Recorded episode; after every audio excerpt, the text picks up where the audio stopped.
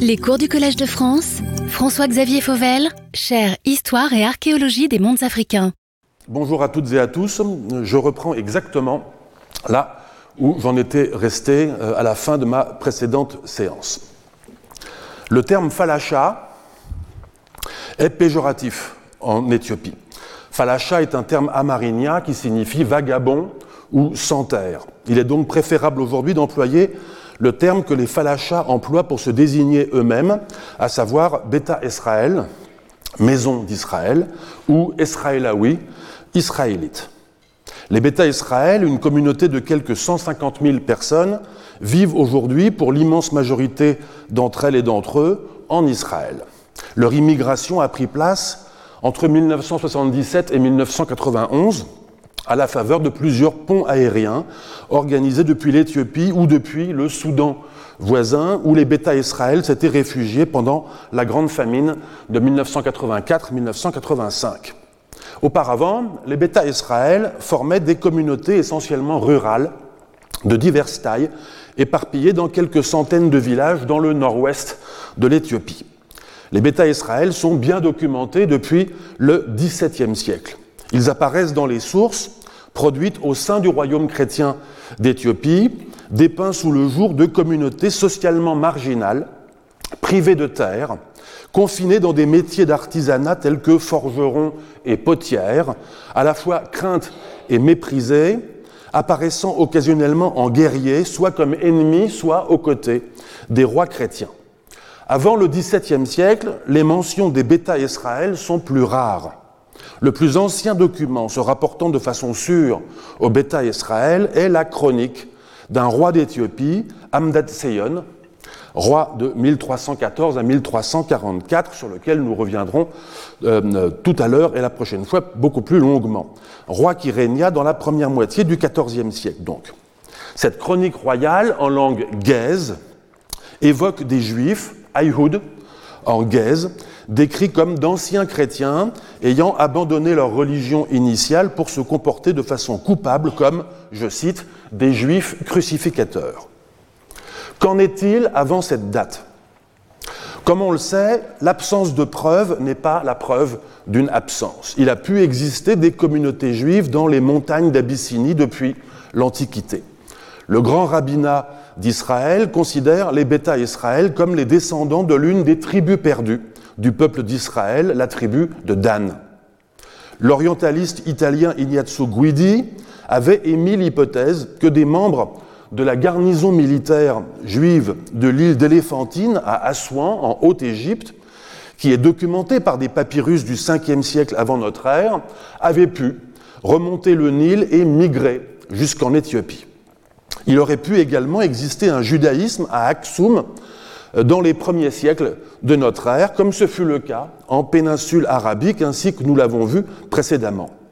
Cette possible présence juive aurait pu exister côte à côte avec le christianisme d'Adoulis et d'Aksum, ou même fournir le substrat religieux sur lequel se serait développé le christianisme adoulitain et aksumite. Si cette présence ancienne du judaïsme en Éthiopie était attestée, alors il ne serait pas illégitime d'enjamber un millénaire, voire deux, afin d'opérer la jonction chronologique avec la documentation la plus récente, celle qui remonte au XVe siècle. Même un historien sceptique, comme c'est mon cas, et, un rétif au raisonnement circulaire, comme c'est mon cas aussi, doit admettre la validité de semblables enjambements entre les plus récentes des survivances anciennes et les plus anciennes des attestations récentes. Car même en l'absence de documentation, des traits culturels peuvent se perpétuer. J'en prends pour exemple la chrétienté éthiopienne elle-même. L'inventaire de la documentation qui concerne l'Éthiopie chrétienne entre le 7e et le 13e siècle, comme nous l'avons vu, est très maigre. Il se limite, cet inventaire, à un manuscrit éthiopien de la Bible datant du VIe siècle, des mentions très irrégulières figurant dans la chronique des patriarches coptes d'Égypte au sujet de l'envoi d'évêques en Éthiopie, quelques sources arabes pas très bien informées, quelques évangéliaires éthiopiens des XIIe et XIIIe siècles comportant, dans les marges ou sur les pages blanches, des actes royaux de fondation d'églises ou de donation de terres à ces mêmes églises. Et enfin, quelques églises, bâtiments, attribuables à cette période et quelques inscriptions funéraires ou de dédicaces. Mais en dépit de ce maigre inventaire, il est évident que des institutions se sont transmises tout au long de cette période de sept siècles, sans rupture de continuité. Le monachisme, l'écriture éthiopique, le gaze comme langue liturgique, ou encore la copie de manuscrits. Dès lors, pourquoi n'en serait-il pas allé de même du judaïsme? Et si l'on fait cette hypothèse qu'un judaïsme antique a pu se perpétuer jusqu'à sa résurgence dans la documentation au XVe siècle, alors Benjamin de Tudel au XIIe siècle nous fournirait quelque chose de précieux, une possible attestation indépendante, la seule durant un millénaire de silence, se rapportant à des communautés juives d'Abyssinie qui défendaient farouchement leur existence. Compliquons un peu le problème. Les Bêta Israël, établis en Israël actuel, surtout les jeunes générations, parlent l'hébreu moderne, comme la majorité des Israéliennes et des Israéliens. Les plus vieilles générations établies en Israël, ainsi que les quelques milliers de Bêta Israël restés en Éthiopie, parlent quant à eux la même langue sémitique que la majorité des Éthiopiens et des Éthiopiennes actuelles, à savoir la marinia, la langue véhiculaire de l'Éthiopie contemporaine. Et leurs livres religieux étaient en gaze, comme dans le christianisme éthiopien. Nombre d'indices suggèrent cependant que les Bêta Israël, il y a plusieurs siècles, parlaient généralement une autre langue appelée Agao.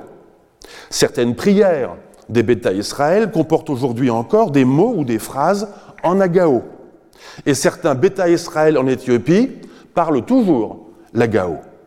Or, l'Agao, qui est une langue dite à ton, appartient à une famille linguistique complètement différente, le couchitique à laquelle appartiennent également d'autres langues de la corne de l'Afrique, par exemple l'oromo, parlé en Éthiopie, le somali, qui est la langue des Somaliens et de nombreux Éthiopiens vivant dans l'est du pays, ou encore le sao, dont j'ai émis l'hypothèse, vous vous en souvenez, qu'il était la langue parlée dans le royaume de Trogoditique, dans la plaine érythréenne, il y a 2000 ans. L'usage de la langue à Gao tend à s'amenuiser aujourd'hui, formant des poches linguistiques. Je les positionne sur la carte, dans lesquelles sont parlés des dialectes qui sont mutuellement compréhensibles, signe que l'ère linguistique à Gao était autrefois, il n'y a pas plus de quelques siècles, beaucoup plus vaste et surtout plus continue qu'aujourd'hui. Ces dialectes sont le bilin, parlé dans l'ouest de l'Érythrée, le kémante, parlé au nord du lac Tana, le lac qui, je le précise, est la source du Nil bleu, le principal contributeur du Nil d'Égypte. L'aonji, parler au sud du lac Tana, dans une région qui d'ailleurs s'appelle aujourd'hui l'Agao-Médère, littéralement le pays des Agao. Enfin, le Hamta, qui est parlé dans deux régions, le Wag et le Lasta, du haut plateau central. Chose que vous avez peut-être déjà remarqué, hormis les Bilines, les autres locuteurs et locutrices de la langue agao habitent des régions qui s'étendent en direction du sud depuis les piémonts du massif montagneux du Sémienne qui du haut de ses 4500 mètres surplombe de 2000 mètres les hauts plateaux environnants. Nous avons déjà parlé du Sémienne.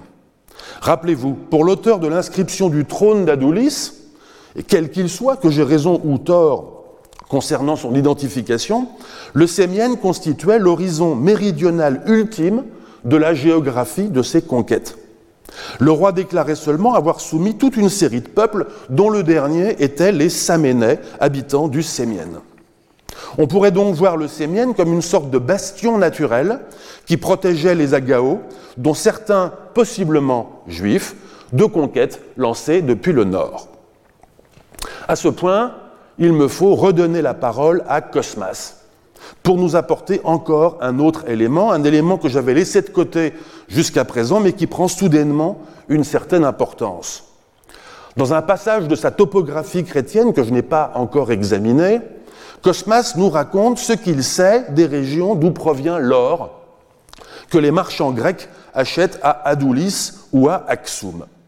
L'or, nous dit-il, provient du pays de Sassou, pays qui, vous vous en souvenez, dans sa géographie mentale, était situé au sud d'Axum, tout au bord du monde habité.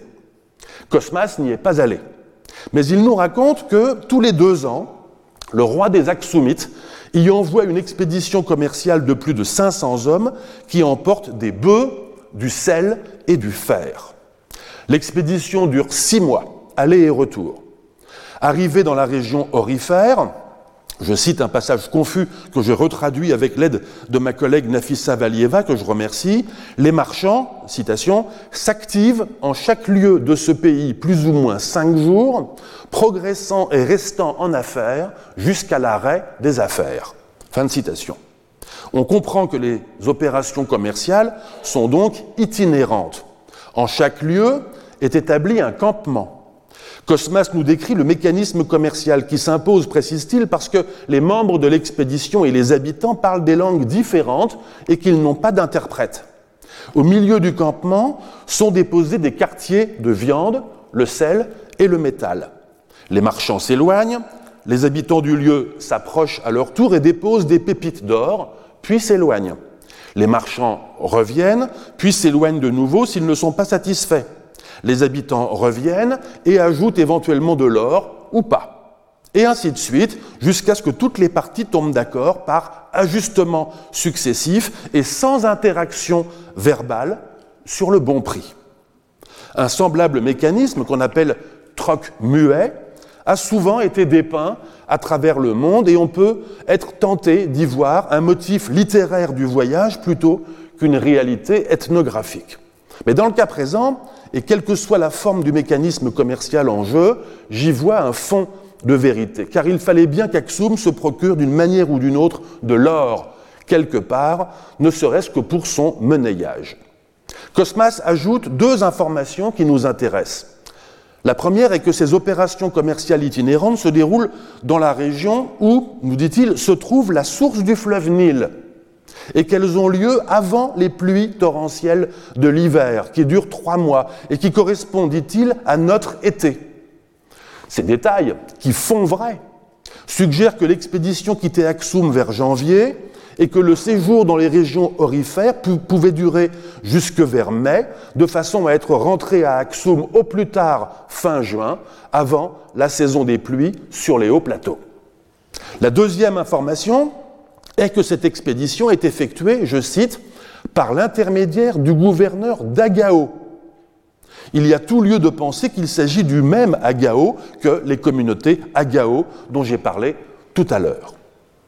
Où étaient situées précisément ces régions orifères?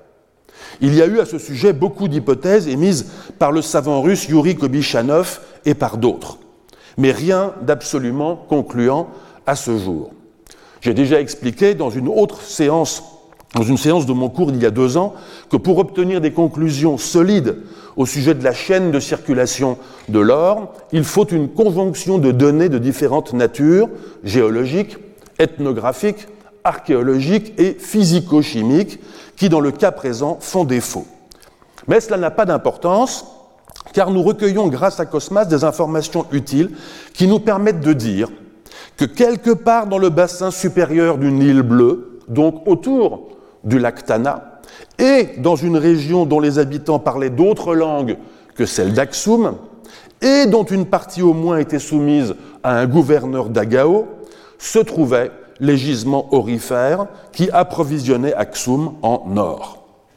Nous en retirons un enseignement qui concerne Aksum, parce que le pays de Sassou est pour Cosmas l'ultime contrée des Éthiopiens. Ici, c'est le sens politique du mot éthiopien.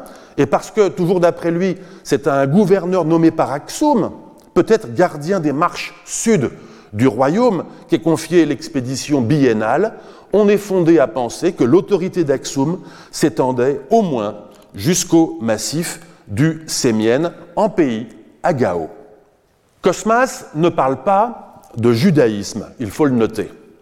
Mais à nouveau, l'absence de preuve n'est pas la preuve d'une absence. Et par ailleurs, la connexion qu'il nous permet d'établir entre Aksum et le pays Agao, entre Massif du Sémienne et l'Aktana, région où habitaient les Bêta Israël à partir de leur entrée dans la documentation au XVe siècle, nous laisse peut-être entrevoir le scénario d'une survivance du judaïsme dans cette, dans cette région.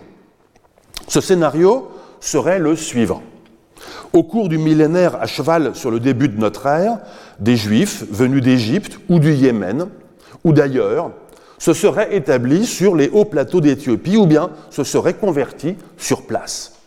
Peut-être pour se mettre hors de portée d'Aksum, ils auraient migré vers le sud.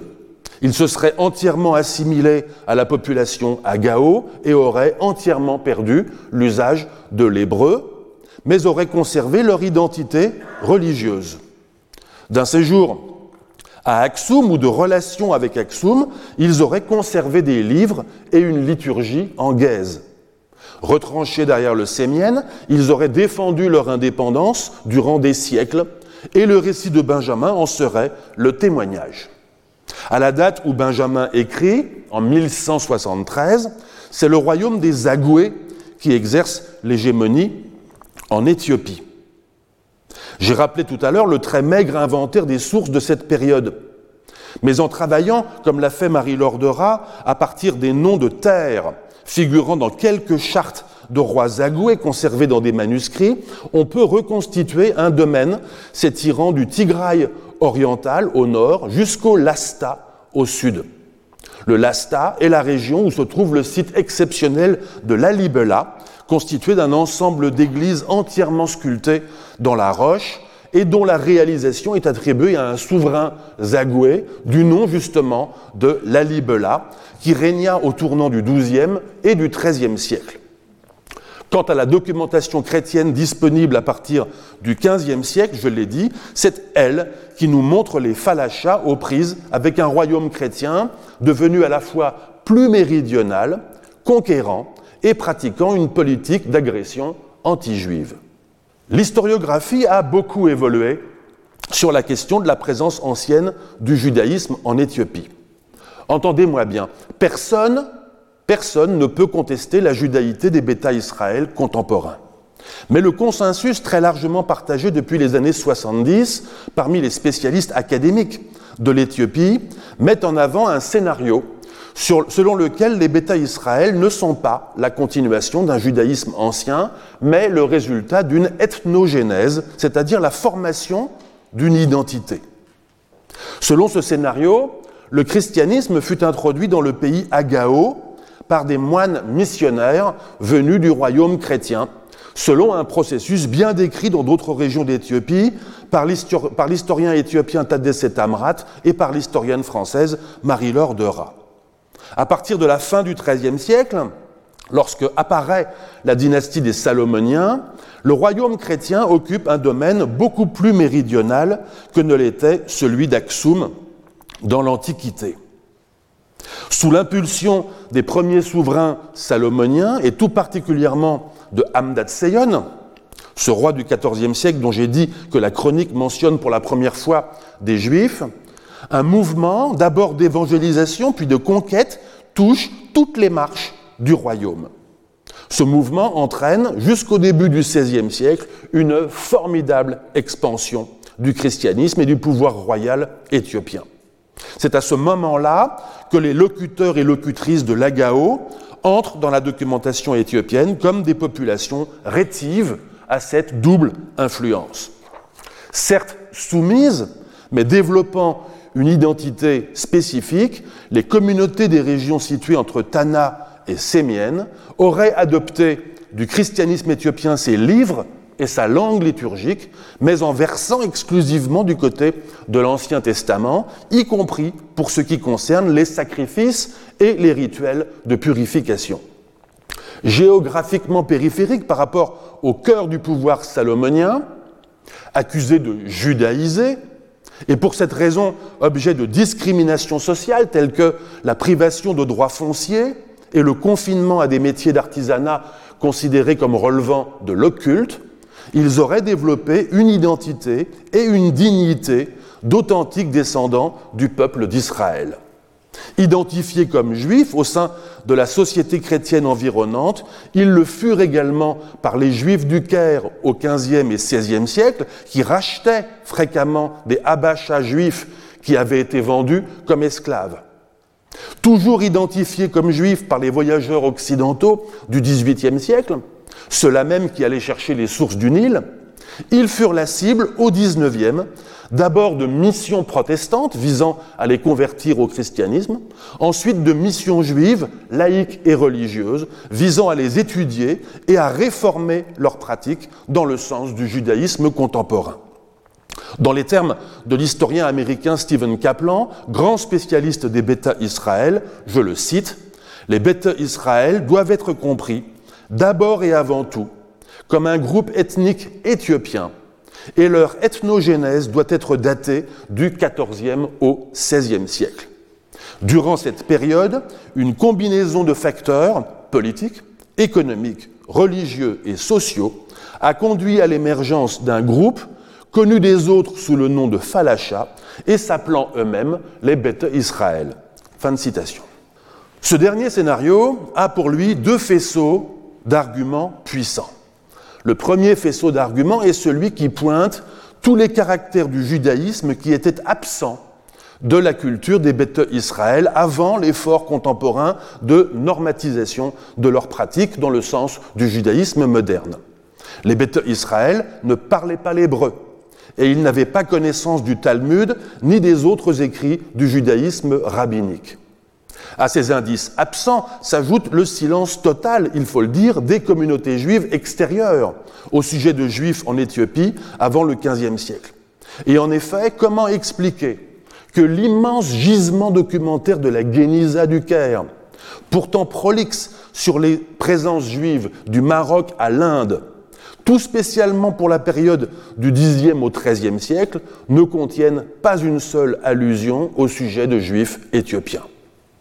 Le second faisceau d'arguments pointe le fait que tous les caractères culturels et religieux des bêtes Israël, qui semblaient accréditer, avant l'effort contemporain de normatisation, une pratique du judaïsme en Éthiopie, trouvent une explication dans la culture éthiopienne et dans la religion chrétienne d'Éthiopie. Les termes qui sonnent comme de l'hébreu dans la langue des bêtes Israël sont en effet des termes qui appartiennent également aux autres langues sémitiques d'Éthiopie. Par exemple, le terme Kahen, prêtre, équivalent de l'hébreu Kohen, est un terme amarinia qui provient d'un fond sémitique commun.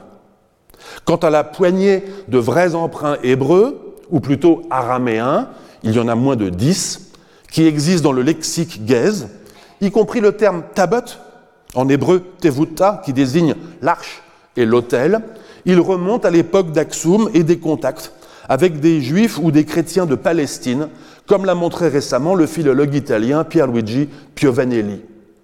La Torah des Bêta Israël, qu'ils appelaient Orite, et d'où ils tiraient leurs prescriptions et leurs interdits, était identique à l'Ancien Testament des chrétiens d'Éthiopie. Le Shabbat, pratiqué par les Bêta Israël, l'est aussi par les chrétiens d'Éthiopie. La circoncision est pratiquée par toutes les sociétés d'Éthiopie et d'ailleurs au-delà. La viande de porc n'est pas consommée par les chrétiens euh, d'Éthiopie, comme le rappelait déjà la profession de foi du roi Gelaudeos au milieu du XVIe siècle, un écrit d'ailleurs destiné à se défendre de l'accusation de judaïsation lancée contre les Éthiopiens par les missionnaires jésuites portugais. Enfin, la musique et les chants des Bethel Israël étaient semblables à ceux des chrétiens, comme l'a montré l'ethnomusicologue américaine Kay Kaufman Shelemay. Dès lors, il nous faut nous demander si l'affirmation de Benjamin au sujet de Juifs qui habiteraient dans les montagnes de l'Inde sur la terre ferme n'est pas tout simplement le résultat d'une confusion avec le royaume chrétien d'Éthiopie lui-même. Les ressemblances culturelles, linguistiques et religieuses entre la société chrétienne d'Éthiopie et le judaïsme sont connues depuis le XVIe siècle et ont fait l'objet de longs inventaires de la part de chercheurs. Mais elles demeurent précisément des ressemblances qui s'explique à la fois par un fond culturel et linguistique commun remontant à des millénaires et par un caractère historique tout à fait particulier de la chrétienté éthiopienne, à savoir l'imitation d'Israël. Les réformes religieuses d'un souverain chrétien d'Éthiopie du milieu du XVe siècle, lui-même théologien, Zara Jacob, roi de 1434 à 1468, ont forgé nombre de ces ressemblances. C'est à Zara Jacob que l'on doit notamment l'institution canonique du double sabbat, celui du dimanche, familier aux chrétiens, et celui du samedi que pratiquaient les Hébreux de l'Ancien Testament. C'est encore à Zara Jacob, parmi beaucoup d'autres réformes, c'est encore Zara Jacob qui institue ou réinstitue le sacre des rois d'Éthiopie, à Aksum, réintroduisant les rituels de la royauté hébraïque. Or, comme l'a exprimé l'orientaliste français Maxime Rodinson, ces réformes s'inscrivent dans, je cite, un effort pour une christianisation plus profonde de l'Éthiopie. Fin de citation. Une christianisation qui va de pair, et il n'y a pas de paradoxe, avec des tentatives d'éradication aussi bien des judaïsants que des adeptes de pratiques jugées idolâtres. Le christianisme que promeuvent ce souverain et ses successeurs se veut en effet à la fois totalement fidèle aux préceptes du Nouveau Testament et totalement respectueux de ceux de l'Ancien. Les chrétiens d'Éthiopie estiment en effet que l'ancienne alliance entre Dieu et le peuple d'Israël n'a pas été périmée par la venue du Christ et l'institution de la nouvelle alliance. Plusieurs des caractères imprimés au christianisme éthiopien par les réformes de Zara Jacob étaient déjà présents dans l'idéologie politique de la monarchie chrétienne éthiopienne. Cela n'est nulle part plus visible que dans l'ouvrage éthiopien intitulé Le Köbrönegöst, la, la gloire des rois, en Gaise. Cet ouvrage relate l'histoire de la rencontre entre le roi hébreu Salomon et la reine de Saba, une rencontre qui figure dans l'Ancien Testament, premier livre des rois, chapitre 10. Dans le Köbrönegöst, la reine de Saba s'appelle Makeda. Elle est considérée comme une reine venue non pas de la péninsule arabique, mais du sud. Un sud interprété comme étant équivalent à l'Éthiopie.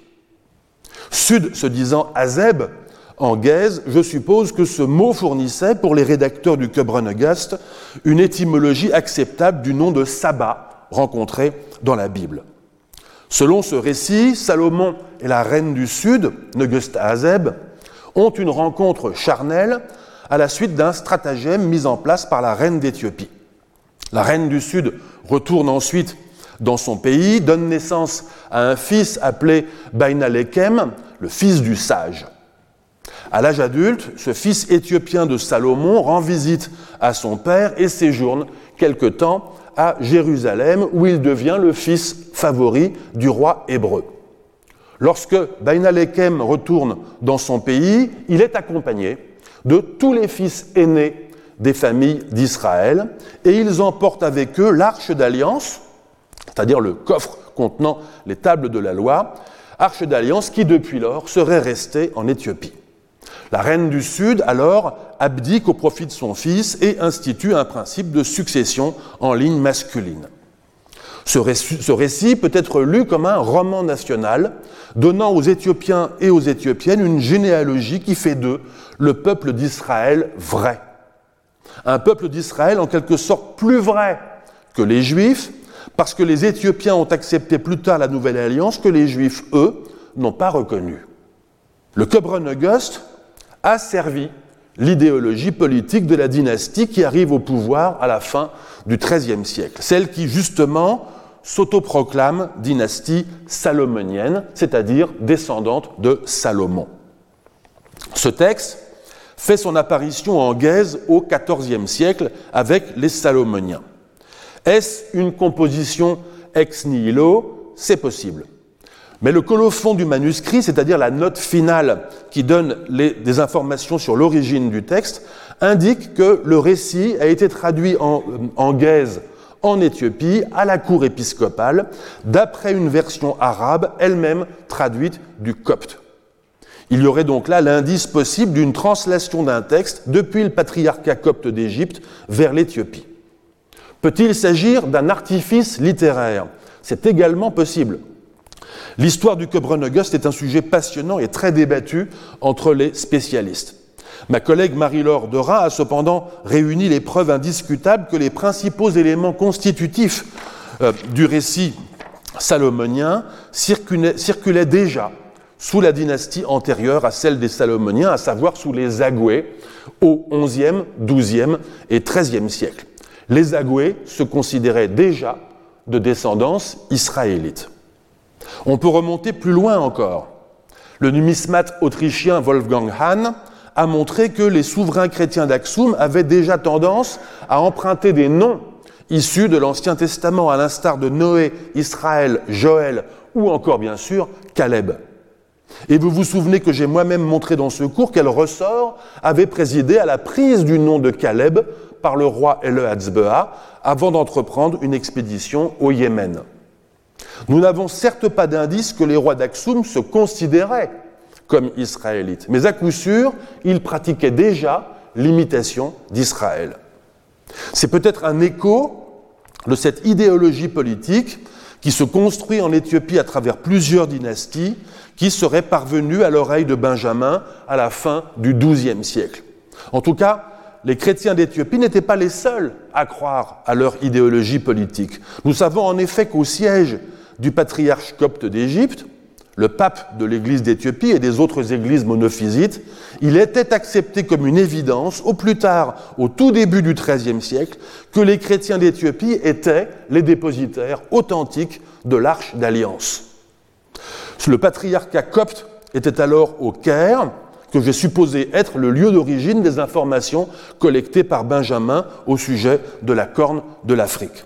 En somme, les oui-dire chrétiens et les oui-dire juifs du Caire se conjuguaient peut-être pour confirmer à Benjamin la présence de juifs puissants dans les montagnes abyssiniennes de l'Inde. En l'année 690 du calendrier musulman, Marco Polo entreprend son retour de la Chine à la Perse par la voie maritime. Quelque part dans la mer d'Arabie, remontant vers le nord, il entend parler sans doute de la bouche de marchands musulmans, persans ou arabes, ou peut-être de marchands hindouistes, des régions qui bordent à l'ouest l'océan Indien. C'est ainsi que je me représente la façon dont Marco a appris ce qu'il nous transmet au sujet de ces régions. Si c'est autrement qu'il l'a appris, cela n'a de toute façon aucune incidence sur mon récit. La chose importante à retenir est que ce que Marco nous transmet est un savoir qu'il a reçu, comme Benjamin un siècle plus tôt. Marco arrive de Chine.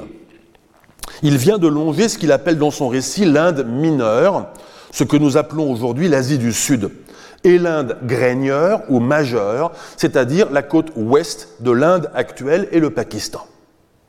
À sa gauche se déploie donc un univers commercial qu'il ne fait que frôler, le bassin de l'océan Indien qui contient d'après lui des milliers d'îles, 12 700 pour être précis. Des îles toutes habitées, toutes connues et fréquentées par des marchands qu'il appelle sarrasins, c'est-à-dire musulmans, et d'autres qui viennent de la région indienne du Malabar, donc sans doute des hindous. Il y a d'abord deux îles, l'une dite, mâle, l'autre femelle. La population est chrétienne, nous dit Marco, mais elle a cette curieuse habitude de se répartir entre les deux îles selon son sexe. Les hommes visitent les femmes une fois par an pour un séjour de trois mois. Les femmes élèvent les enfants, les garçons vivent avec leur mère jusqu'à l'âge de 14 ans. Il s'agit d'une version de la fable des Amazones qu'il n'est pas utile de chercher à situer de façon précise sur la carte. Tout se passe ici comme si ces deux îles, l'île mâle et l'île femelle, faisaient office à la fois de porte d'entrée et d'écran devant le monde insulaire de l'océan Indien occidental. Vient ensuite l'île de Squara, dans laquelle on reconnaît Socotra, l'île dioscoride des auteurs antiques, située dans le prolongement de la corne de l'Afrique au large du Yémen, auquel elle appartient aujourd'hui. Là aussi, nous dit Marco, les habitants sont chrétiens, ce qui est vrai. une communauté nestorienne, la même obédience que Cosmas, a vécu à Socotra jusqu'au XVIIe siècle. Cosmas indiquait d'ailleurs, bien qu'il n'ait pas fait escale à Socotra, que ses habitants parlaient grec et que leur évêque était nommé par le patriarcat de Perse. Marco nous dit quant à lui que les chrétiens de Socotra sont dépendants d'un patriarche qui réside à Bagdad. Les habitants de Socotra sont des enchanteurs, nous dit Marco, qui peuvent faire souffler des vents contraires aux navires et même lever des tempêtes et provoquer des naufrages dont ils profitent. Vient ensuite, en direction du sud, l'île de Madagascar. De très nombreux navires viennent dans cet endroit. On s'y procure davantage d'ivoire que n'importe où ailleurs. Les habitants sont musulmans, ils mangent de la viande de chameau, ils sont gouvernés par quatre hommes que la rédaction française du récit de Marco appelle des vieillards, la rédaction toscane des évêques, la rédaction franco-vénitienne des échecs. Ici, la rédaction franco-vénitienne est clairement la plus proche de l'information transmise par Marco, car on reconnaît dans le terme échec le mot arabe esh qui désigne un chef un ancien, un homme respecté. Il s'agit d'une allusion au système de gouvernement, non pas de Madagascar, mais de Mogadiscio, en Somalie actuelle, où le pouvoir était exercé par les chefs des principaux lignages. Les autres informations commerciales, naturalistes ou encore alimentaires contenues dans le récit se rapportent également à Mogadiscio et il n'y a de toute façon ni éléphant ni chameau à Madagascar. Et pourtant, quelques informations géographiques se rapportent bel et bien à la vraie île de Madagascar. D'abord son caractère insulaire. Mogadiscio n'est pas une île. Sa taille. Marco nous dit que c'est l'une des plus grandes îles du monde.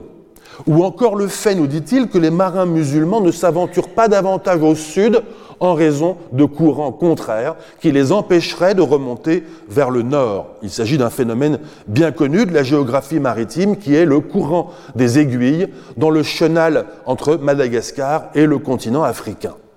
Bref, et cela a été compris depuis longtemps, depuis longtemps, Marco aurait tout simplement confondu les informations au sujet de deux endroits très différents, la cité-État de Mogadiscio, en actuelle Somalie, et l'île de Madagascar. Mais plutôt que de confusion, je préfère pour ma part, comme je l'ai fait dans le rhinocéros d'or, montrer la cohérence de cette partie du récit de Marco Polo. Cohérence en effet dans la géographie mentale de l'auteur. Une géographie qui réunit avec Mogadiscio au nord et Madagascar au sud les deux extrémités du domaine commercial de l'océan Indien occidental. Cette cohérence nous permet de comprendre que le chapitre suivant de l'ouvrage de Marco, consacré à Zanzibar, n'est pas littéralement l'île de Zanzibar actuelle, mais ce que les Arabes appelaient le pays de Zanj, une région à la fois insulaire et littorale correspondant à l'interface africaine du monde swahili. Marco Polo dépouille en effet cette région de sa composante commerçante et islamique pour en faire un pays d'hommes et de femmes noirs, hydres, c'est-à-dire idolâtres, qui ont des lions noirs et des moutons blancs ainsi que des girafes, et où les éléphants ont une curieuse manière de se reproduire. Je cite le texte d'après l'édition critique de la rédaction française publiée sous la direction de Philippe Ménard, en modernisant un peu la langue, sachez, quand le mâle veut habiter à la femelle, se font une grande fosse et mettent cette éléphantesse à renverse en cette fosse. Et l'éléphant monte dessus, si comme fait l'homme à la femme. Fin de citation. Nous en arrivons au chapitre qui concerne, je cite, la grande province de Abassie, qui est la moyenne Inde, et l'autre terre ferme. Fin de citation. L'autre terre ferme est donc la terre ferme située derrière les îles qui viennent d'être évoquées de l'autre côté de l'océan Indien par rapport à la côte indienne que Marco est en train de longer. Nous sommes donc sur le continent africain. Abassi n'est autre que le terme arabe Abash. Nous sommes donc bien dans les régions de la corne de l'Afrique. Il y a là six royaumes, nous dit Marco. Trois sont chrétiens, trois sont sarrasins. Mais le plus grand d'entre eux est chrétien et tous les autres lui sont soumis. Ce grand roi chrétien demeure au milieu de la province d'Abyssinie, les Sarrasins, eux, vers Aden. Encore une fois, donc, le nom d'Aden, le port du Yémen, attire notre attention. Encore une fois, ce nom pourrait nous faire croire qu'il y a confusion et que la géographie de Marco est impénétrable. Mais encore une fois, c'est la cohérence de la géographie mentale de Marco Polo qui m'intéresse. Car le pays d'Aden, dans la géographie mentale de Marco, est à la fois une région d'Abyssinie où habitent des musulmans et le port du Yémen. La mer Rouge est une division qui appartient à notre représentation cartographique, pas à la sienne. Il faut donc penser Aden comme un espace religieux situé de part et d'autre du golfe d'Aden. Des chercheurs ont depuis longtemps fait remarquer qu'un autre nom, celui de Adal, a pu entretenir la confusion, ou de mon point de vue la cohérence, entre les régions musulmanes situées dans la Corne et dans la péninsule. Adal est en effet le nom d'une formation politique musulmane côtière qui apparaît au XIIIe siècle dans l'arrière-pays du port de Zaïla, au Somaliland actuel. Un site archéologique du nom de Aoudal, qui n'a pas fait l'objet jusqu'à aujourd'hui d'investigations archéologiques, pourrait être le site éponyme de cette formation politique. Il est situé à une vingtaine de kilomètres de Zaïla, dans le golfe d'Aden, juste en face d'Aden, au Yémen. Plus généralement, l'islam est, depuis ses origines, une composante de l'histoire éthiopienne. Vous vous souvenez que les premiers fidèles de Muhammad ont été accueillis à Aksum. La plus vieille documentation musulmane en Éthiopie est épigraphique. Il s'agit d'inscriptions funéraires en arabe qui remontent pour certaines au Xe siècle de notre ère. Quelques documents d'archives de la royauté Zagoué montrent qu'il existait des communautés musulmanes au sein du royaume chrétien. Et enfin, une très courte chronique éthiopienne en arabe de la toute fin du XIIIe siècle nous apprend qu'il existait, à l'époque de Marco, plusieurs sultanats musulmans. L'un s'appelait le Showa, l'autre l'Aoufat. Lorsqu'il devient hégémonique, l'Aoufat absorbe le Showa et l'Adal, et a donc pour débouché maritime Zeila. Éric Vallet, puis Amélie Chekroun ont récemment montré que les dynastes et les clercs de la société musulmane d'Abyssinie entretenaient des relations étroites avec le Yémen voisin, ce qui a pu encore entretenir chez les informateurs de Marco le sentiment d'une continuité géographique entre les deux espaces. Retenons une seule chose, comme chez Benjamin, mais pour des raisons différentes, l'Aden de Marco est une région d'Afrique. C'est une région habitée par des abyssins musulmans. Elle est contiguë avec le puissant royaume chrétien de l'intérieur et elle fait obstacle entre ce royaume chrétien de l'intérieur et la mer.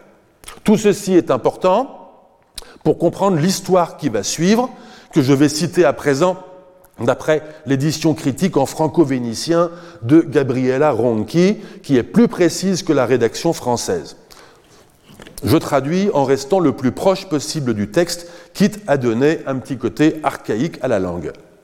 Je vous en dirai, dit Marco Polo, une belle histoire qui advint en l'an 1288 de l'incarnation du Christ.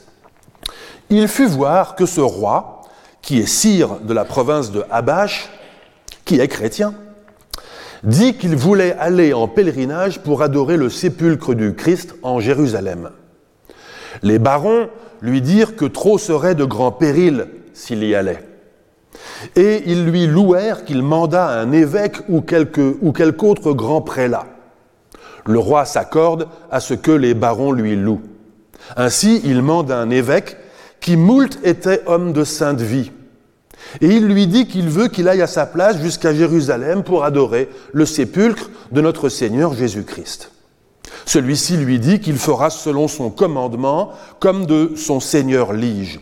Le roi lui dit qu'il s'appareille et qu'il aille au plus tôt qu'il peut. Et que vous en direz poursuit Marco Polo. L'évêque part et prit congé au roi et s'appareille et se met en route à la manière du pèlerin, moult honorablement. Il alla tant par mer et par terre qu'il fut venu à Jérusalem, et s'en alla tout droit au sépulcre qu'il adore, et lui fait tel honneur et telle révérence comme un chrétien doit faire à une chose si haute et si noble comme était ce sépulcre. Il y fait encore moult grandes offrandes au nom du roi qui le mandait. Et quand l'évêque eut fait tout, ce pourquoi il était venu, bien et sagement, comme sage homme qu'il était, il se met donc en route entre lui et sa compagnie. Il alla tant qu'il fut venu en Aden. Et sachez qu'en ce royaume sont moult haïs les chrétiens, car ils n'en veulent voir nul, mais les haïssent comme leurs ennemis mortels. Et quand le sultan d'Aden sut que cet évêque était chrétien et qu'il était messager au grand roi de Habash, il le fait prendre tout maintenant et lui demande s'il est chrétien. Et cet évêque lui répond qu'en effet, il est chrétien. Et le sultan lui dit que s'il ne se veut retourner à la loi de Mahomet, il lui ferait honte et vergogne. Et celui-ci lui dit qu'il se laisserait oxyre avant qu'il ne se fasse. Quand le sultan entend la réponse de cet évêque, il en a dépit et commande qu'il soit retaillé, c'est-à-dire circoncis. Ainsi fut pris l'évêque pour ce pauvre saint homme, et il le retaille à la manière des Sarrasins. Et quand ils le lui ont fait, le sultan lui dit qu'il lui avait fait cette vergogne en dépit et pour la honte du roi son seigneur. Et après cette pareille, il le laisse aller. Et quand l'évêque eut reçu cette vergogne, il a grand douleur, mais d'une chose il se conforte, car il dit qu'il l'avait reçu pour la loi chrétienne. Et il dit que pour cela le Seigneur Dieu lui rendra bon mérite à son âme dans l'autre siècle. Et pourquoi vous en ferai-je un long compte continue Marco Polo. Sachez tout vraiment que lorsque l'évêque fut guéri et qu'il peut chevaucher, il se met en route avec toute sa compagnie et alla tant par mer et par terre qu'il fut venu en abache à son seigneur le roi. Et quand le roi le vit, il lui fait joie et fête et puis il lui demande nouvelle du sépulcre. L'évêque lui en dit toute la vérité, et le roi le tient à chose très sainte, et en a grande foi. Et après que l'évêque lui eut dit du sépulcre tout le fait, il lui conte comment le sultan d'Aden l'avait fait retailler pour sa honte et pour son dépit. Et quand le roi eut entendu que son évêque était si honteux pour son dépit, il en eut si grande douleur, que peu s'en fallut qu'il ne mourût de douleur. Il parla si haut que tous ceux qui étaient alentour l'entendirent bien, et il dit qu'il ne voulait plus porter couronne ni, détenir de terre s'il ne prend si grand vengeance que tout le monde en parlera. Et que vous en direz? Sachez tout vraiment que le roi s'appareille avec moult grandissimes gens de cavaliers et d'hommes à pied, et encore qu'il mène grande quantité d'éléphants, avec des châteaux bien armés, et qu'il y avait bien vingt hommes sur chacun. Et quand il fut bien appareillé avec tous ces gens, il se met en route et a l'air tant qu'ils furent venus au royaume d'Aden.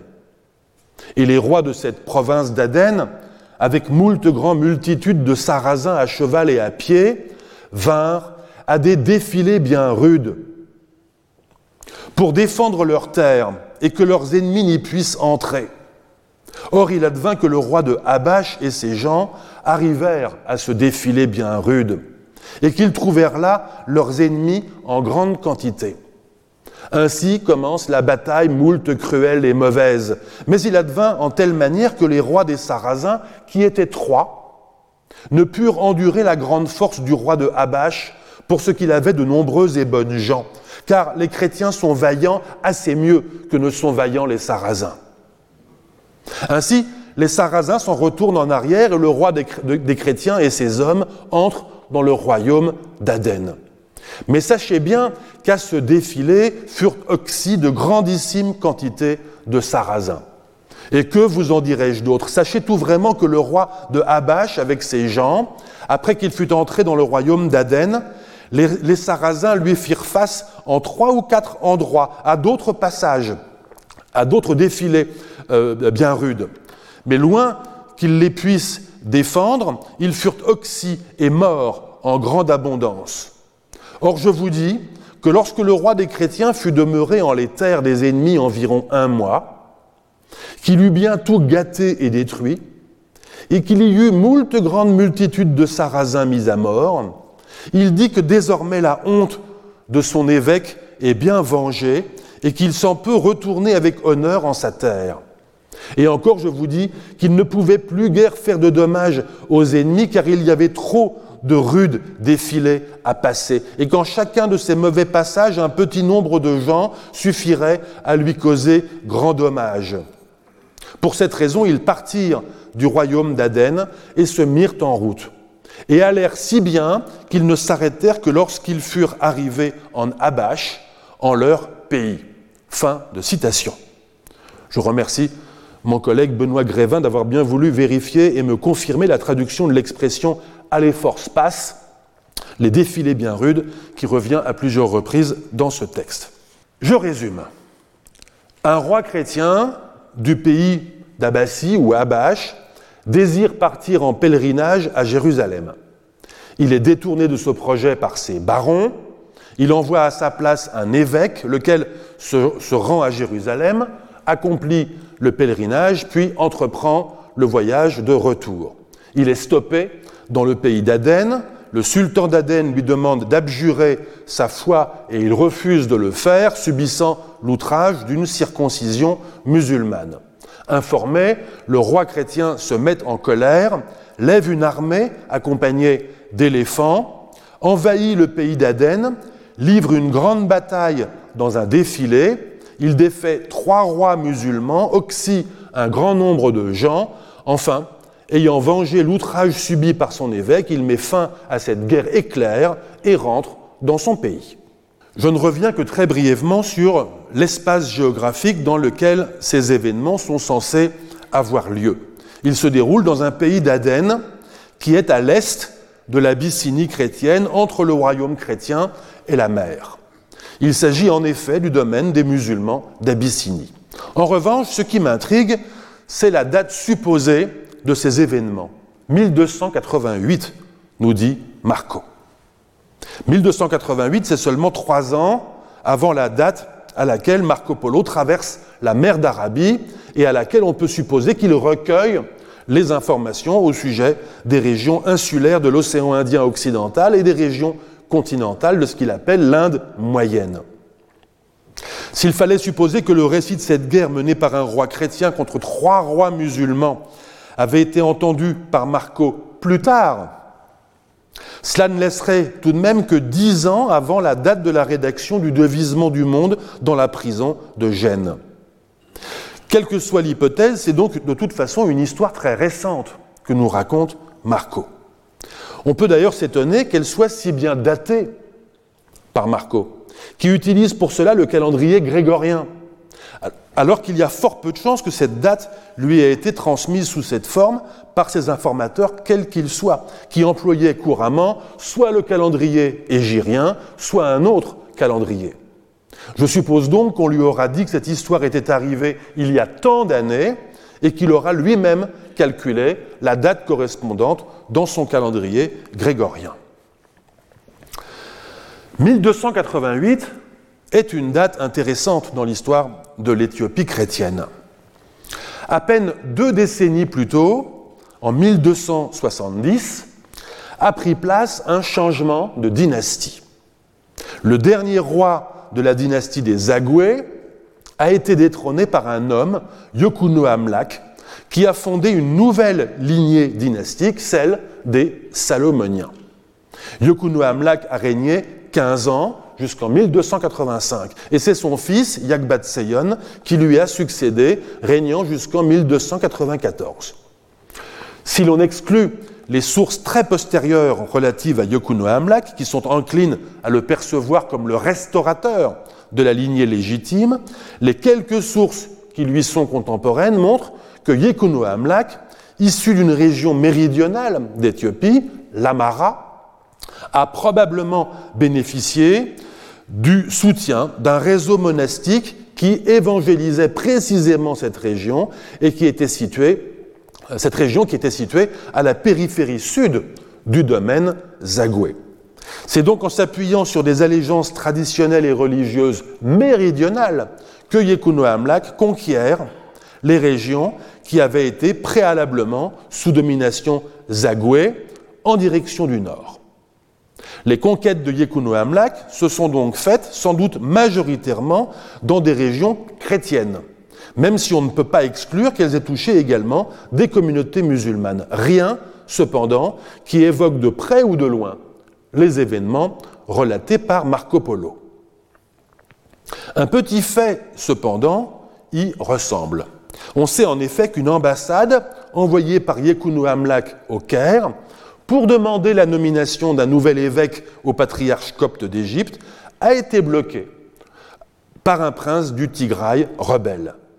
Mais il y a tout lieu de penser que ce prince était chrétien. L'ambassade échoua, Yekunu Amlak prit alors la décision de demander un évêque à un autre patriarcat, celui d'Antioche, ce qui provoqua des remous dans le royaume. Le fils et successeur de Yekuno Amlak, Yagbat Seyon, tenta de réparer les dégâts en adressant une nouvelle ambassade au Caire, apparemment sans davantage de succès. Les données que je viens de présenter ont été établies en premier lieu par l'historien éthiopien Taddeset Amrat. Je laisse de côté la situation donc plutôt trouble de la hiérarchie ecclésiastique en Éthiopie à cette date. Je retiens seulement le contexte de conquête, les ambassades avortées et peut-être l'horizon islamique égyptien sous lequel se trouve la chrétienté d'Éthiopie. Et je reviens à la belle histoire contenue dans le récit de Marco, pour trouver que même si cette histoire ne correspond pas tout à fait à ce que la documentation éthiopienne disponible nous fait connaître, elle a tout de même une ambiance éthiopienne chrétienne. Le pèlerinage à Jérusalem, ou d'ailleurs à d'autres endroits de la chrétienté, était pratiqué par les chrétiens d'Éthiopie. Et il y avait même au Moyen Âge des, pèlerins éthiopiens qui résidaient à Jérusalem. Un évêque ou métropolite, Abouna en Guèze, envoyé par le patriarcat copte, était le chef de l'Église d'Éthiopie. On ne sache pas que des rois chrétiens d'Éthiopie aient eux-mêmes entrepris le pèlerinage à Jérusalem, peut-être précisément pour des raisons de sécurité. Mais des récits rétrospectifs de leur vie, le martyr d'Arétas pour le roi Aksumite Kaleb, les actes du roi Zagwe Lalibela, qui est considéré comme un roi saint en Éthiopie, nous affirment qu'ils firent ce pèlerinage, montrant par là qu'il existait un désir frustré de Saint-Sépulcre. Et enfin, on sait par la documentation du patriarcat copte, aussi bien que par celle du pouvoir musulman d'Égypte, que les rois d'Éthiopie envoyaient des représentants en Égypte, en Nubie et sans doute ailleurs. Ont-ils été parfois retenus, voire molestés par des autorités musulmanes? C'est arrivé au moins une fois au XIe siècle. Mais au-delà même de cette ambiance éthiopienne chrétienne, je relève également que la belle histoire de Marco dénote un point de vue narratif chrétien. L'intention, celle de partir en pèlerinage, les sentiments, la prudence des barons, la colère du souverain, sont situés dans le royaume chrétien. Les mouvements d'aller et de retour de l'évêque puis des troupes chrétiennes sont orientés depuis le royaume chrétien. En d'autres termes, le point de vue narratif, le lieu depuis lequel l'histoire est racontée, est situé chez les chrétiens d'Éthiopie. Cela m'incite à suggérer que Marco a bénéficié d'une source chrétienne éthiopienne. Quelle source? Quelle chaîne de transmission? Je n'en sais rien. Mais si cette source avait été musulmane, je doute que le personnage du roi chrétien ait été le héros de cette histoire. Et il y a encore autre chose. Vous vous souvenez que Marco, avant de raconter la belle histoire qui nous occupe, indique qu'il y a en Abyssinie trois royaumes musulmans et trois royaumes chrétiens. Donc on suppose autant de euh, euh, rois que de royaumes. Dans la belle histoire, les musulmans sont en effet trois. Mais du côté chrétien, il n'y en a plus qu'un, que Marco appelle le roi des chrétiens. S'il faut accorder une certaine fiabilité au récit de Marco, alors il faut peut-être rationaliser et se dire que ce roi chrétien, celui dont Marco nous dit qu'il était suzerain de tous les autres, est devenu le seul héros de l'histoire. Mais alors, qui peuvent avoir été les deux autres rois chrétiens? Cette incohérence apparente nous bouscule parce que si nous sommes habitués à penser la diversité religieuse en Éthiopie aussi bien que la pluralité des pouvoirs musulmans, nous sommes les héritiers d'une très longue tradition historiographique élaborée par des clercs éthiopiens d'abord, par des savants laïcs ensuite, qui ont envisagé, qui envisagent la royauté chrétienne d'Éthiopie comme un pouvoir un et continu. Or, je l'ai dit, la période à laquelle appartient le récit de Marco, disons le dernier tiers du XIIIe siècle, est une période de changement dynastique en Éthiopie chrétienne. Influencés que nous sommes par une conception à la fois théologique et rétrospective de la royauté, cet événement majeur nous apparaît sans césure ni tuilage. Mais qu'est-ce exactement que le remplacement d'une dynastie par une autre?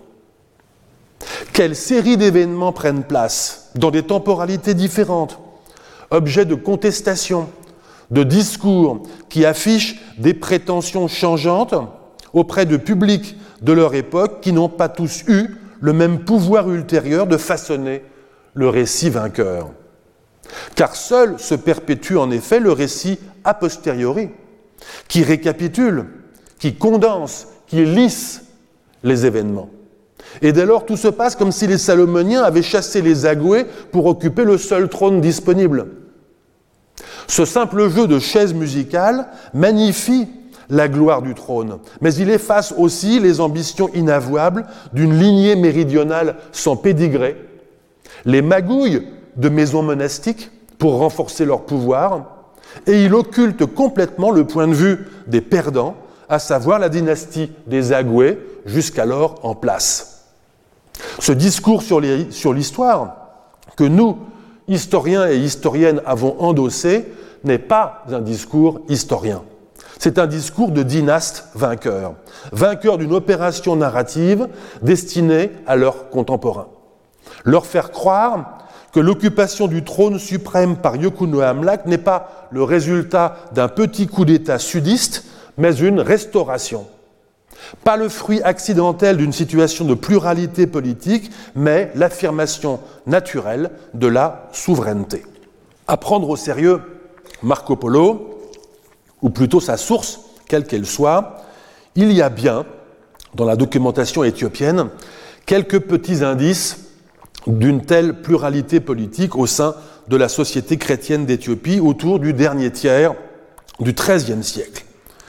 Il est en effet légitime de supposer que dans les décennies qui précèdent la prise du trône par Yokuno Amlak en 1270, il existait deux royaumes chrétiens, à savoir le Beguena, le royaume des Agoués, et l'Amara, le domaine des Salomoniens, l'un et l'autre cherchant soit à étendre leur domaine royal aux dépens de l'adversaire, soit à conserver ou à acquérir la suzeraineté au-delà de leurs domaines royaux respectifs.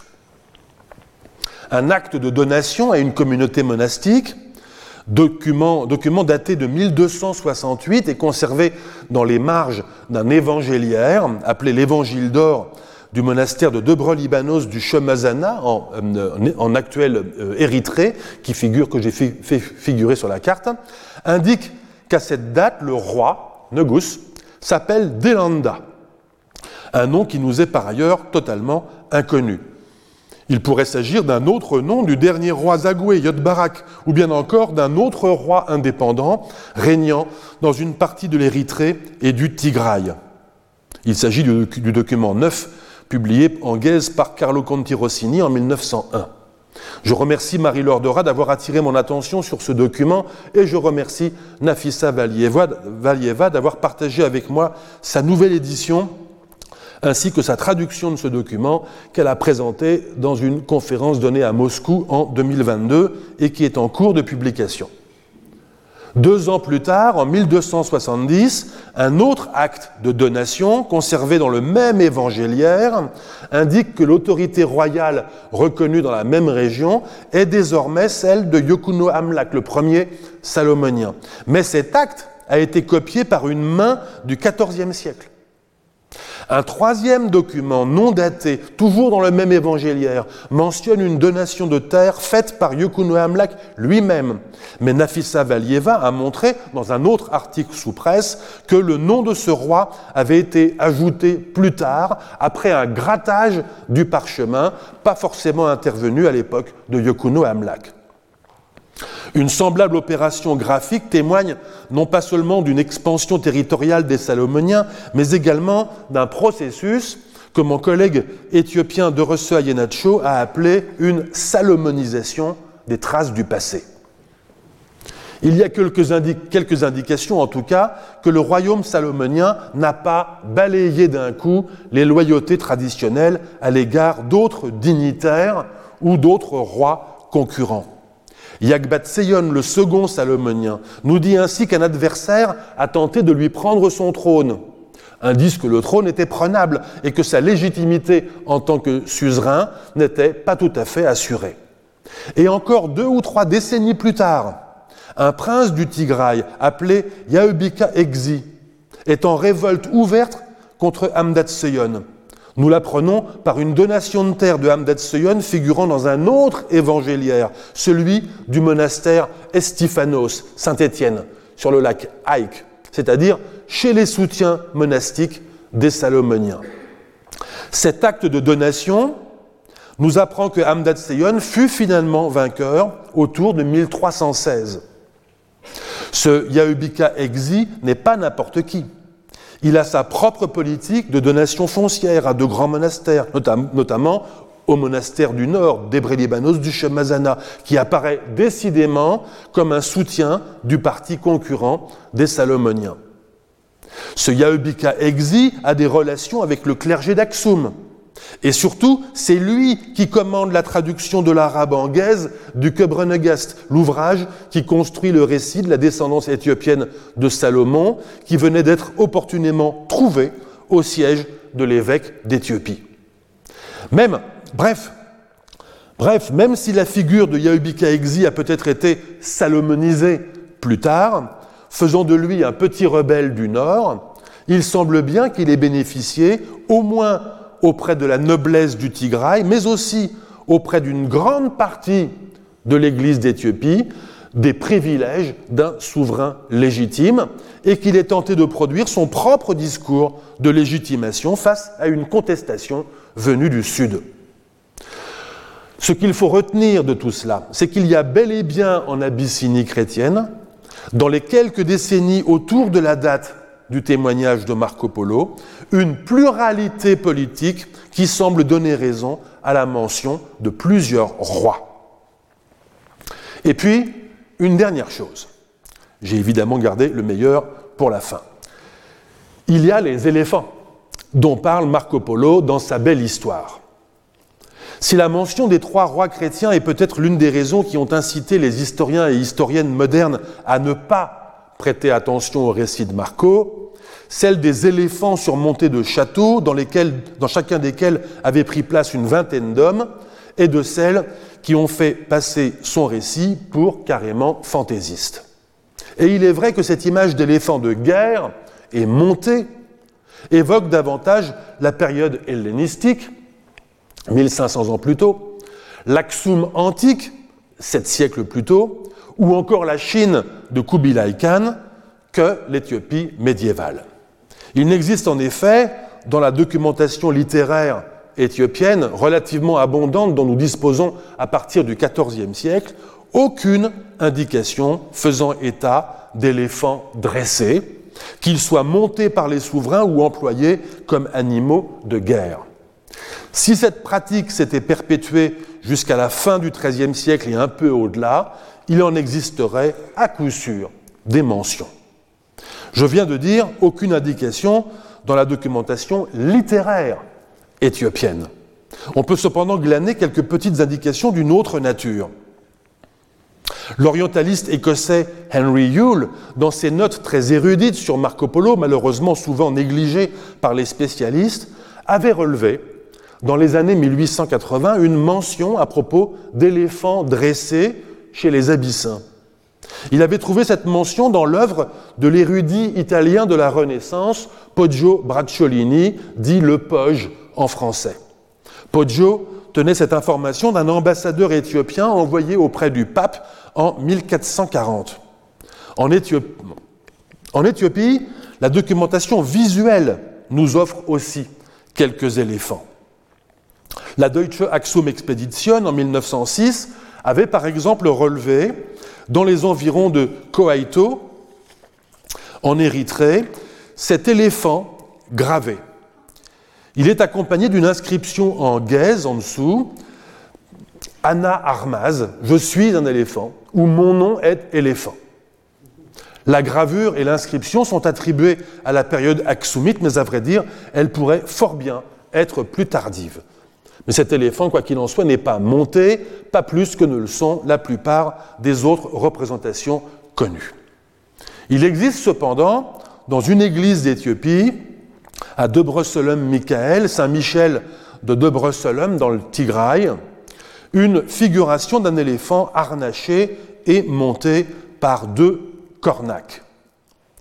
Cette église de plan basilical, construite à l'intérieur d'une cavité, présente des murs de type axumite, mais certaines parties sont épargnées dans la roche, comme les piliers, ou repoussées dans la roche, comme la partie haute de la nef centrale. Les murs intérieurs sont revêtus de peintures qui appartiennent à un programme iconographique dans lequel les historiens de l'art Claude Lepage et Jacques Mercier ont reconnu un cortège céleste accompagnant l'entrée du Christ à Jérusalem. Ces auteurs datent ce programme iconographique des 11e, 12e siècles. Je dois cette référence à ma collègue Claire Bosque-Tiessé, elle aussi historienne de l'art, qui me précise que d'après son examen, les peintures initiales de l'église de Debrecen Michael ont fait l'objet de reprises et de rafraîchissements à une date ultérieure. Je la remercie également d'avoir partagé avec moi cette photo de l'éléphant qu'elle a prise en 2009. Comme vous le voyez, la peinture qui figure sur le mur intérieur ouest de l'église, c'est-à-dire sur le mur opposé au sanctuaire, est très abîmée.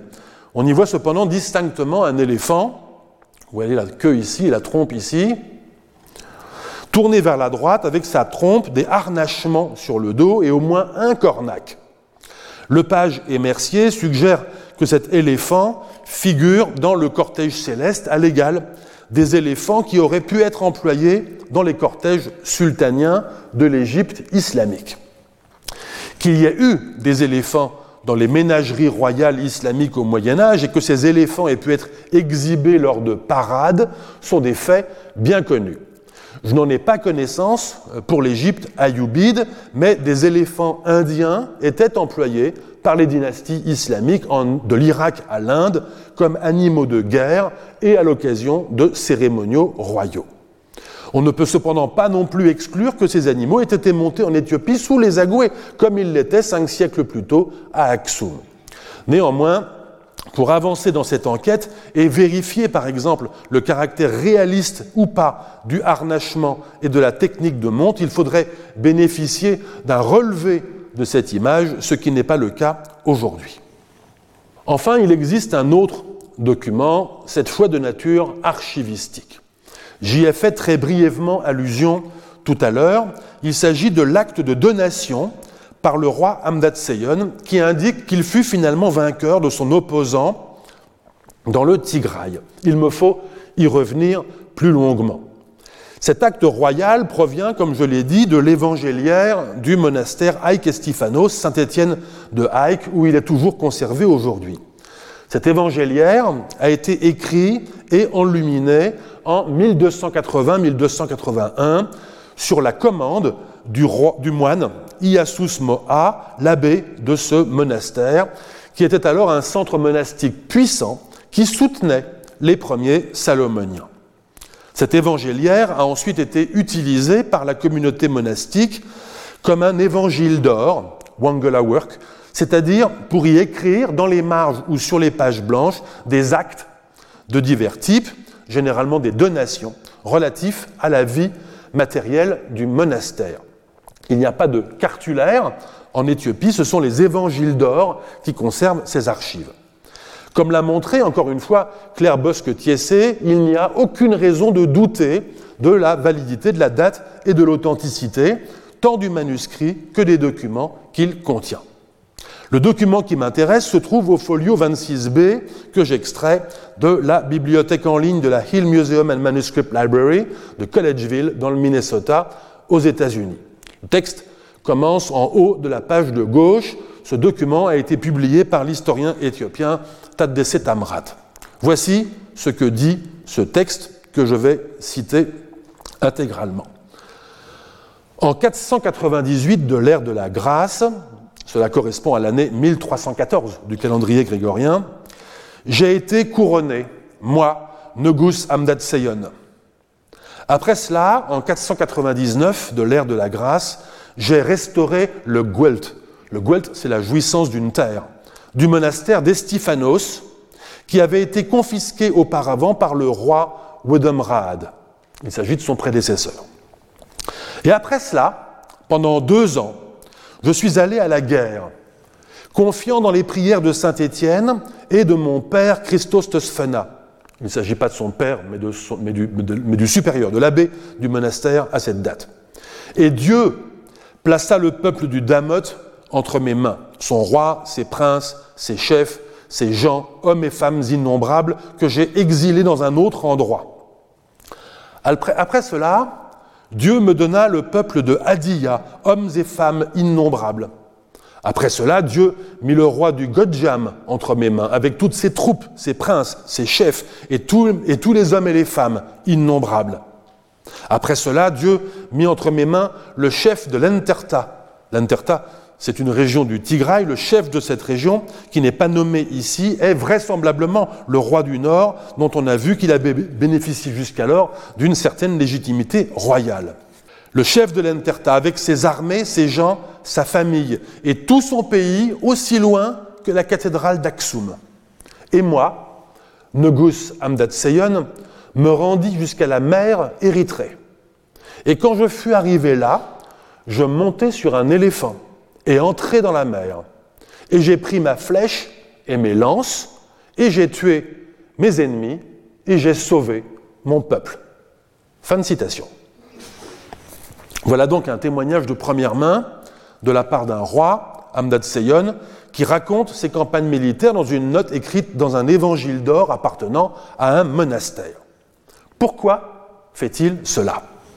Il le fait par une sorte de reconnaissance de dette spirituelle euh, du souverain à l'égard de la communauté monastique et de son abbé.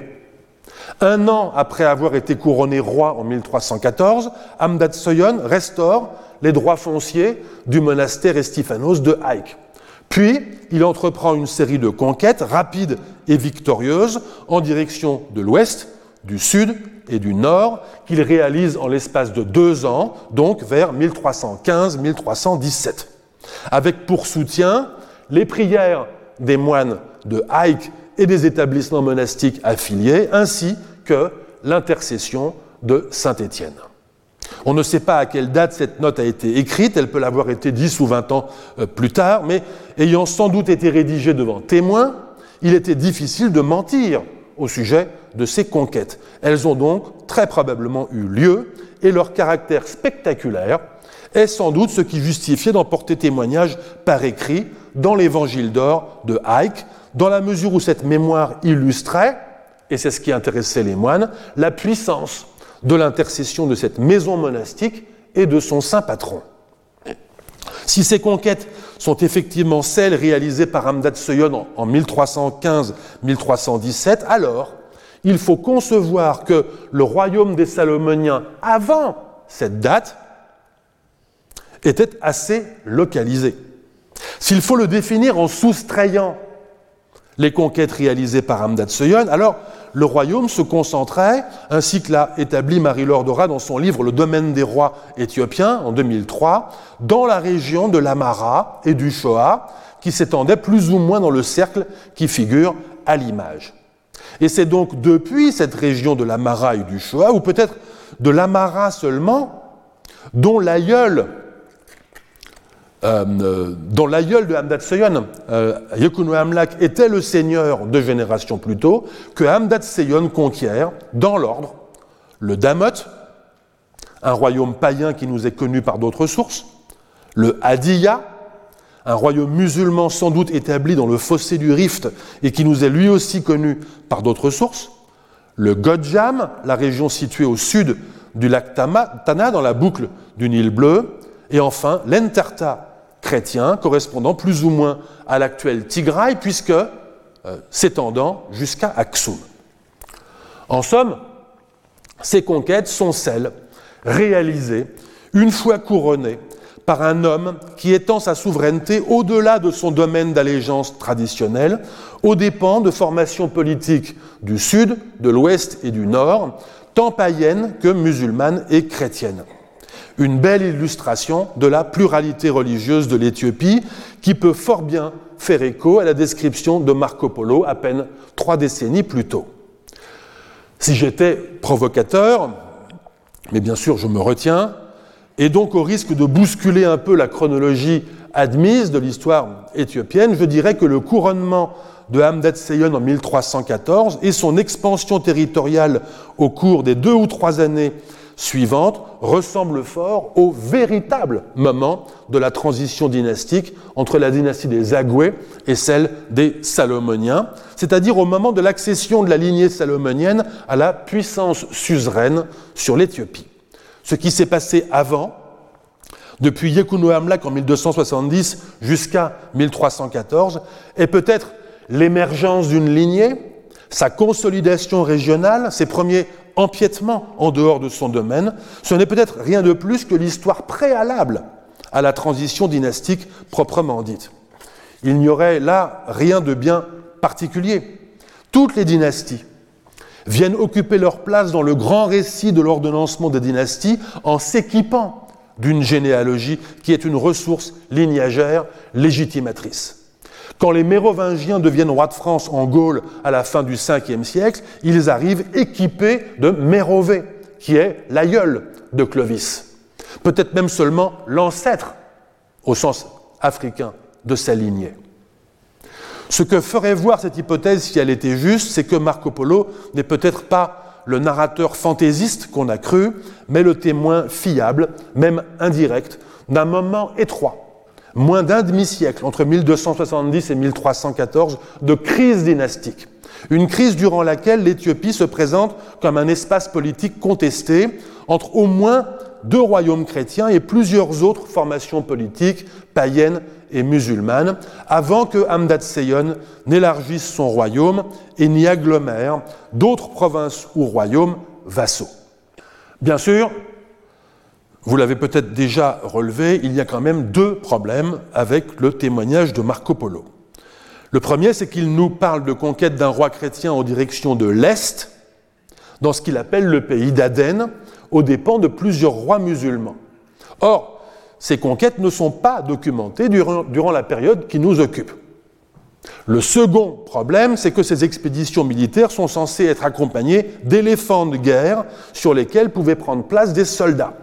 Or, nous avons une image d'un éléphant harnaché peinte à une date compatible avec cette information, mais dont nous ignorons le contexte précis. Et nous avons la note de Hamdad Seyon qui nous dit être monté sur un éléphant dans une sorte de célébration ultime de ses victoires, alors qu'il venait d'entrer dans la mer, à l'extrémité nord des territoires qu'il venait de conquérir.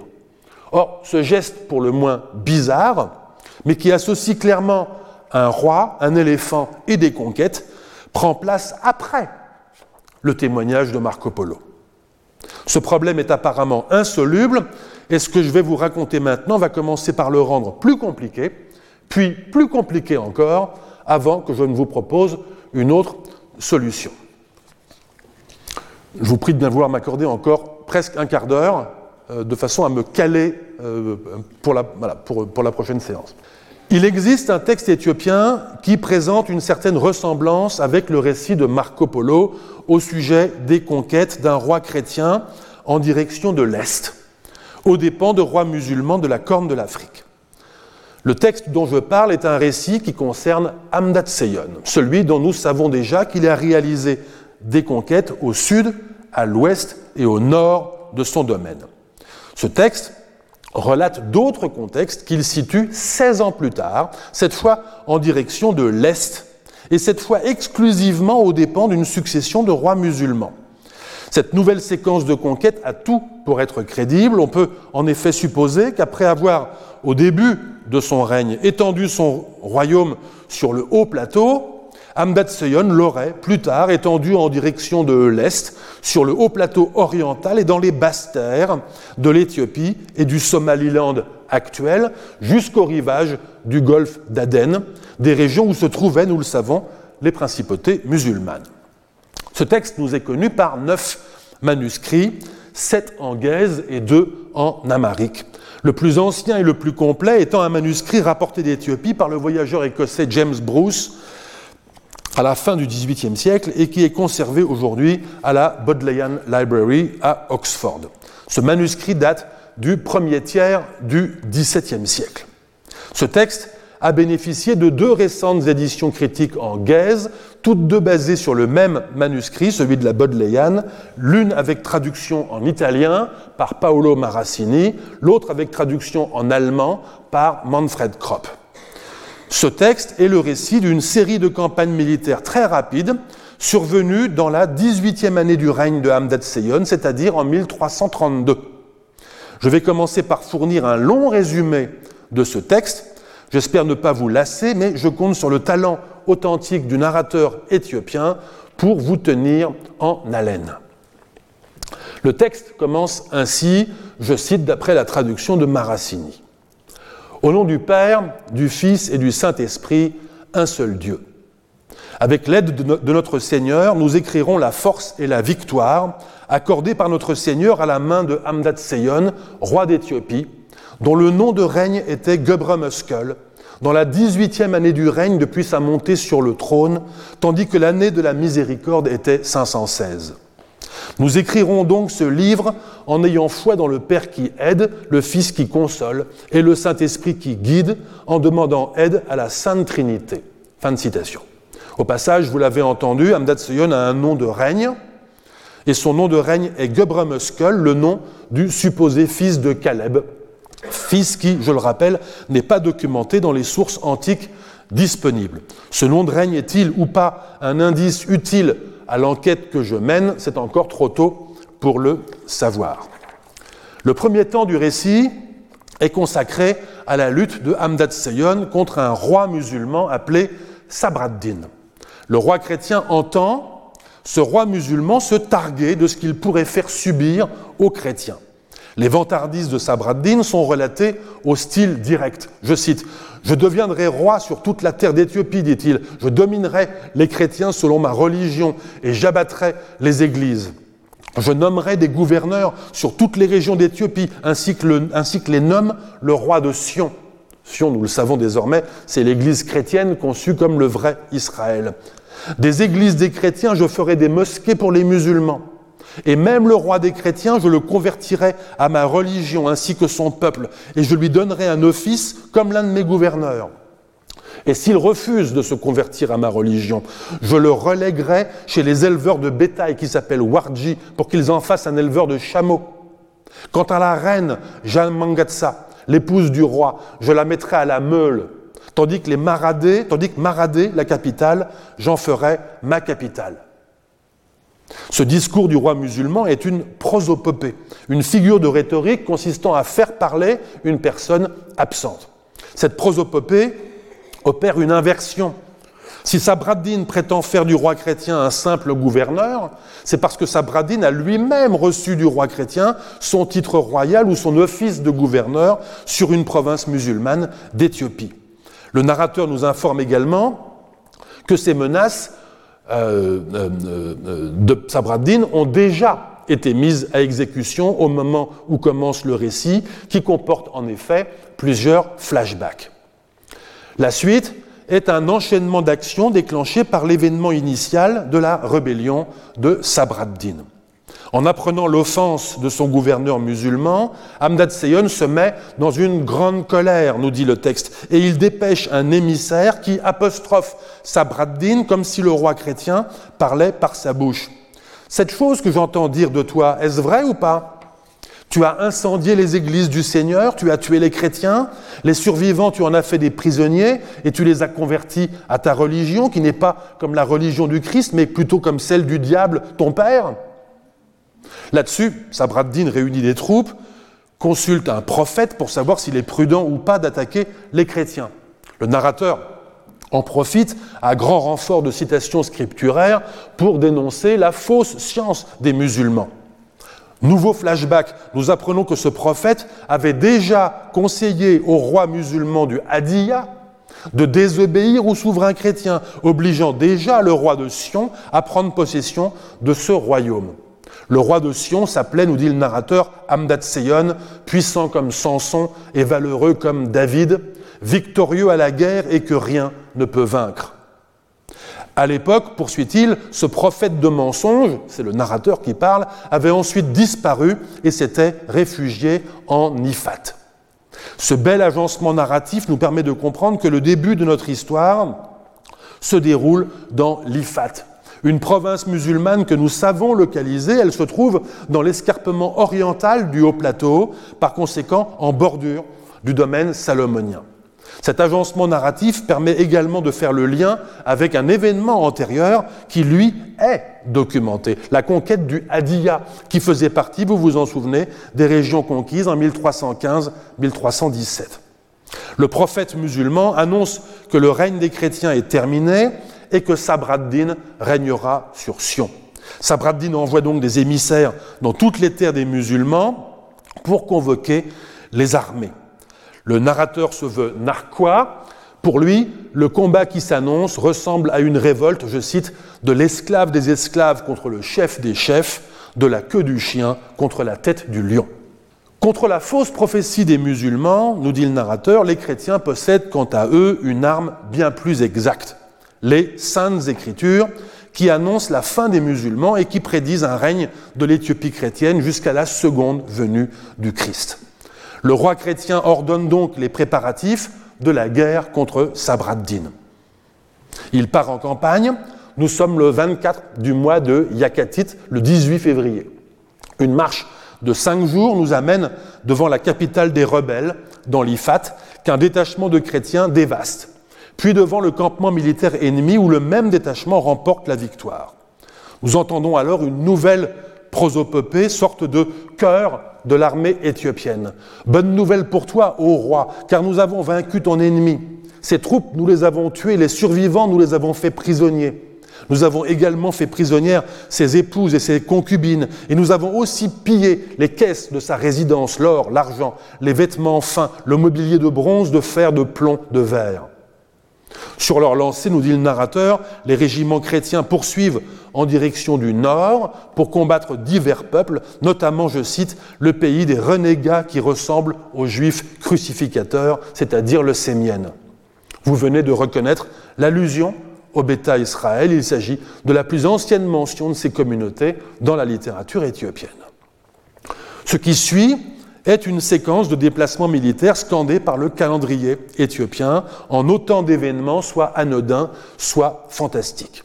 Le 7 du mois de Magabit, prenant le chemin de droite, nous, dit le narrateur, le roi chrétien arrive dans une autre province musulmane, le Dawaro, que nous savons lui aussi localisé toujours en bordure du territoire chrétien des hauts plateaux entre l'Ifat et le Hadiya. Nous apprenons que le gouverneur musulman de cette province n'est loyal qu'en apparence, mais l'histoire s'arrête là. Un jour, le roi chrétien disparaît aux yeux de son armée. Nous apprenons qu'il est parti avec un détachement de 27 jeunes cavaliers sans expérience à qui il enseigne l'art de combattre sans boire ni dormir. Pendant ce temps, le gros de l'armée erre de désert en désert. Le roi revient et l'armée se réjouit, puis un régiment revient à son tour qui a vaincu Sabraddin, on ne sait pas comment. À ce moment du récit, nous apprenons que Sabraddin, qui n'est pas mort, se sent coupable. Il demande à la reine chrétienne, celle qu'il voulait mettre à la meule, d'intercéder pour lui. J'ai commis une scélératesse contre mon, contre mon Seigneur le roi, dit-il.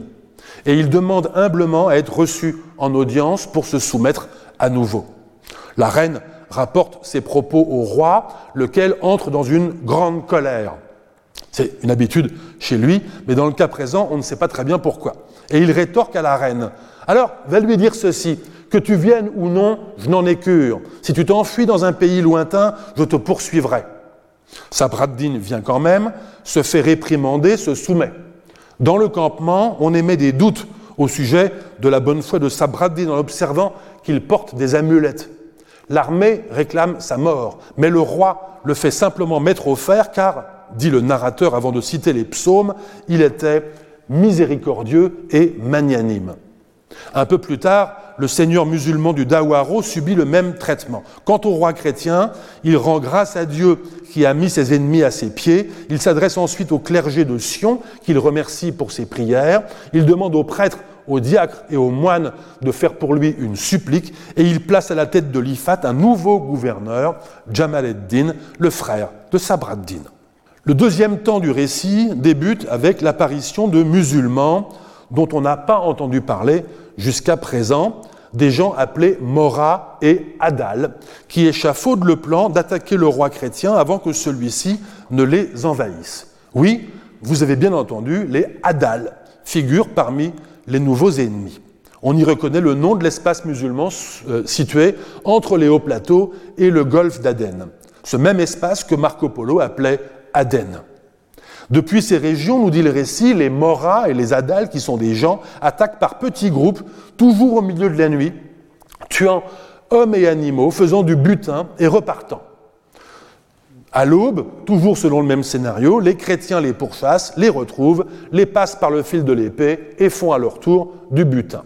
Cette guérilla dure quelque temps. Dans le campement du roi chrétien, les nobles et les commandants des régiments, un peu lassés, annoncent qu'ils rentreraient volontiers dans leur province, car la saison des pluies est en train d'arriver. Nous approchons en effet du mois de juin. Jamal ed-Din, le nouveau gouverneur musulman de l'Ifat, qui est aussi à la cour du roi chrétien, se verrait bien lui aussi rentrer dans sa province, suggérant que ravager davantage la terre des musulmans ne serait pas bon pour le commerce. Au passage, nous comprenons que ce sont les musulmans qui assurent le fret commercial entre le royaume chrétien et les rivages du golfe d'Aden. Employant une figure de style, le roi chrétien rétorque qu'il ne sait pas si ce sont les chiens ou les hyènes qui le mordront s'il retourne dans son royaume sans être parvenu jusqu'à la terre d'Adal. Les Moras ont à présent disparu de l'histoire, c'est bien Adal, l'ennemi archétypal, qui se profile. On comprend dans le récit qu'il s'agit d'un royaume souverain constitué lui aussi, comme le royaume chrétien, d'un domaine, de provinces et de royaumes vassaux.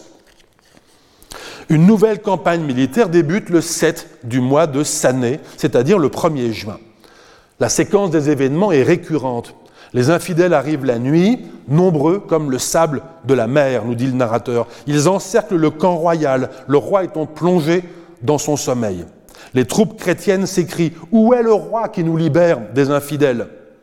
Réveillé, le roi prend sa ceinture et son épée, monte à cheval, disperse les infidèles et revient au camp, rendant louange au Seigneur. Les infidèles reviennent la nuit suivante, les troupes chrétiennes s'écrient Où est le roi qui nous sauve des mâchoires des chiens? Le roi se lève, combat les infidèles, les vainc par la puissance du Seigneur, rentre, rentre au campement et rend gloire au Fils. Les infidèles reviennent encore une fois, le peuple se lamente. Où est le roi qui nous libère des mains des infidèles parce que nous sommes perdus? Le roi sort à nouveau, il invoque Dieu qui sauva David du javelot et il combat les infidèles. Divers épisodes ont lieu au cours desquels les troupes chrétiennes, soit dans le campement, soit à l'extérieur, prennent peur devant l'ennemi. À chaque fois, le roi intervient, les exhorte ou bien parvient seul à faire fuir l'ennemi. Une bataille rangée prend place au bord d'un fleuve qui se solde par une victoire chrétienne. Le 28 du mois de Sané, le 22 juin, le roi convoque une assemblée. On entend un long discours du roi rapporté au style direct, qui rapporte les victoires passées, une prosopopée des infidèles dans laquelle ceux-ci revendiquent le martyr musulman, une exhortation aux chrétiens à combattre pour leur salut, des citations des psaumes, ou encore une nouvelle exhortation à combattre la peur qu'inspirent les musulmans. Pourquoi avez-vous peur des infidèles? demande le roi. À quoi bon avoir traversé le fleuve Awash si c'est pour s'arrêter là? Nous comprenons alors que les premières escarmouches qui viennent d'avoir lieu ont pris place sur la rive droite de la Wash, un fleuve qui descend du haut plateau, puis qui serpente au pied de l'escarpement avant d'aller se perdre dans le désert du côté de Djibouti. La Wash est donc à la fois un trait d'union entre chrétiens et musulmans et un seuil entre le royaume chrétien d'une part, y compris ses provinces musulmanes, et les pays musulmans soumis à Adal d'autre part. Les chrétiens entrent à présent en terre inconnue. D'ailleurs, les éléments naturels se déchaînent. Il pleut, il y a du vent, les tentes se déchirent, la peur envahit l'armée. Un même cycle d'épisodes se répète, marche des chrétiens, campement, attaque de nuit, peur dans le campement, exhortation du roi, qui finit par sortir et mettre en fuite les infidèles. Le narrateur s'adresse à nous, l'auditoire, je paraphrase, et maintenant écoutez-moi, je vais vous raconter les guerres déchaînées. Les hommes ne dormaient pas, le roi non plus ne dormait pas. Il faisait la guerre jour et nuit. Nous sommes donc désormais dans l'Adal, où les prédécesseurs du roi, nous dit le narrateur, n'étaient jamais venus. Il nous dit que dans ce pays, on ne peut pas reconnaître l'Est et l'Ouest, aux grandes dames des chantres, les docteurs qui ne savent pas comment orienter la tente qui fait office de chapelle royale. C'est l'hiver dans ce pays et pourtant il fait chaud. Il n'y a pas de source dans ce pays, mais seulement des puits putrides. Et les gens de la région marchent sur les mains, les jambes en l'air. Écoutez encore que je vous raconte, aux gens d'Éthiopie, comment les musulmans rebelles à la foi firent la guerre au roi Hamdad Seyon et comment un nommé Saleh, qui avait la charge de cadi semblable à celle de patriarche, rassembla rois et princes. C'est le narrateur qui parle. Voici donc qu'un dignitaire musulman du nom de Saleh organise la lutte des habitants de l'Adal contre le roi chrétien, avec l'aide de Jamal ed-Din, le gouverneur de l'Ifat, que le roi avait libéré. On ne sait pas très bien pour quelle raison. Il y a ici une petite incohérence dans le récit. Il y en a une autre au sujet de ce personnage appelé Sali, présenté à ce stade du récit comme un religieux, mais qui est désigné plus tard comme roi, et dont on comprend encore plus tard qu'il était le roi de Hadal. Quoi qu'il en soit, Sali réunit des troupes si nombreuses, nous dit le récit, qu'il en est saisi d'orgueil, comme Pharaon le fut lors de la sortie des Hébreux d'Égypte. Le narrateur place alors dans la bouche de ce personnage une prosopopée presque identique à celle que nous avons déjà entendue dans la bouche du précédent ennemi. Il promet en effet de faire de l'église du roi chrétien une mosquée, de piller l'or et l'argent, de tuer les chrétiens, de faire des survivants des pasteurs de bovins et de chameaux, et de mettre Jeanne Mangatsa, l'épouse du roi, ainsi que leur fille, à la meule. Le 9 du roi de Hamlé, le 3 juillet, le roi de Ladal, accompagné de ses gouverneurs, attaque le campement du roi chrétien. Le narrateur produit alors une très longue liste des troupes de Hamdad Seyon, liste qui comporte le nom de chaque régiment, de leur commandant et de leur origine géographique, en l'occurrence l'Amara, le Shoah, le Godjam, le Damot, c'est-à-dire quelques-unes des grandes provinces du royaume chrétien ou peut-être de celles agglomérées au domaine royal proprement dit. Mais voilà que le roi chrétien est seul, car ses troupes sont parties combattre on ne sait trop où. Il n'y avait pourtant pas vraiment d'affaires plus urgentes à régler. Et non seulement il est seul, le roi, mais il est souffrant alité dans sa tente, n'ayant ni mangé ni bu depuis sept jours. La situation est alarmante, les infidèles approchent, leur armée bouche la vue du ciel et couvre toute la terre. Les quelques proches et serviteurs qui sont autour du roi sont résignés. Le roi parvient péniblement à se lever et des esclaves l'habillent.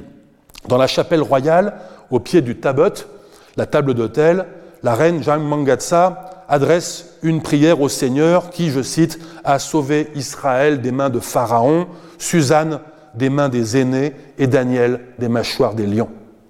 Mais par anticipation, la reine prend quand même le deuil.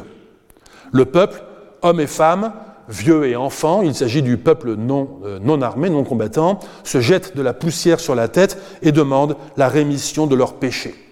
Levant les yeux au ciel et écartant les bras, le roi lance une dernière prière, Sauve ton peuple, ne le détruis pas au nom de mes péchés, dans ta miséricorde, aie pitié de lui, car tu es loin de la colère.